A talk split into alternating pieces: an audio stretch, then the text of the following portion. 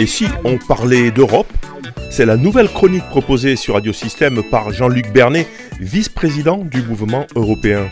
Ni moi, il nous informe et donne son avis sur l'actualité de l'Union européenne. Bonjour.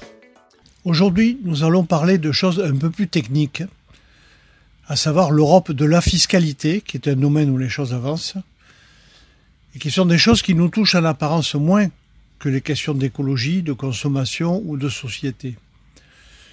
En apparence seulement, car somme toute, qu'est-ce qui nous touche de plus près que les impôts? Il y a ce que nous payons individuellement, bien sûr, parfois sans le savoir, comme la TVA, ou sans y prendre garde, mais il y a aussi ce que paient les entreprises, surtout les grandes, sans lesquelles il n'y aurait pas d'État, pas de système de soins, pas d'école, etc. Or, après bien des années passées à dire que sur cette question, on ne pouvait avancer que tous ensemble en Europe, ce qui d'ailleurs était la stricte vérité, voici qu'on peut enfin avancer tous ensemble en Europe.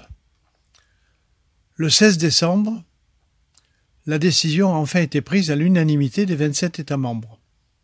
Désormais, c'est-à-dire à partir du 31 décembre 2023, autant dire tout à l'heure, toutes les entreprises réalisant plus de 750 millions de chiffres d'affaires devront acquitter un impôt minimum de 15%. Ce sera le début de la fin pour la concurrence fiscale, qui s'exprime sur le mode Viens chez moi, tu paieras moins d'impôts. Un début modeste, bien sûr, car 15% n'est qu'un minimum. Mais ce compromis qui a été acquis de haute lutte en particulier du côté du Parlement européen qui a mis la pression sur la Hongrie et la Pologne, a vocation à se durcir. D'ailleurs, la France a aussi fait entendre sa petite musique, ayant été pionnière en matière de taxation de ce qu'on appelle les GAFAM, Google, Amazon, Facebook, Apple et Microsoft. Mais tout ce processus, assez rapide, somme toute, en comparaison d'autres textes qui se sont parfois enlisés dans des négociations sans fin, est à l'image de l'Europe, pour le coup dans ce que l'Europe a de meilleur. Même s'il s'agit encore une fois d'un compromis à minima. À l'origine, il y avait, il faut d'ailleurs le rappeler, un accord négocié mondialement dans le cadre de l'OCDE entre 137 pays. On lit parfois qu'ils étaient 138, mais pour l'instant, nous allons renoncer à les compter. Cet accord a été acquis après bien des années de discussion mais il a été acquis, entre autres, parce que l'Union européenne et l'administration Biden ont mis tout leur poids dans la balance. Et le fait qu'il s'applique concrètement en Europe ne va pas manquer de provoquer ce que certains appellent un effet domino, tant le vieux continent pèse lourd, économiquement parlant, du moins, sur la scène internationale. Politiquement, c'est évidemment une autre affaire, on le sait.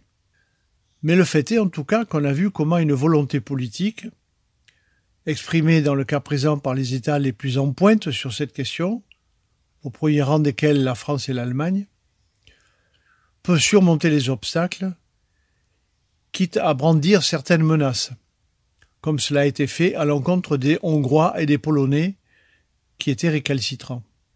Comme quoi l'univers politique européen n'est pas un monde de bisounours, ni de corrompus d'ailleurs, comme voudraient le faire croire certains au vu d'événements récents mais ceci est une autre histoire dont nous reparlerons sans doute. Et si on parlait d'Europe, c'était Jean-Luc Bernet, vice-président du mouvement européen de Nîmes.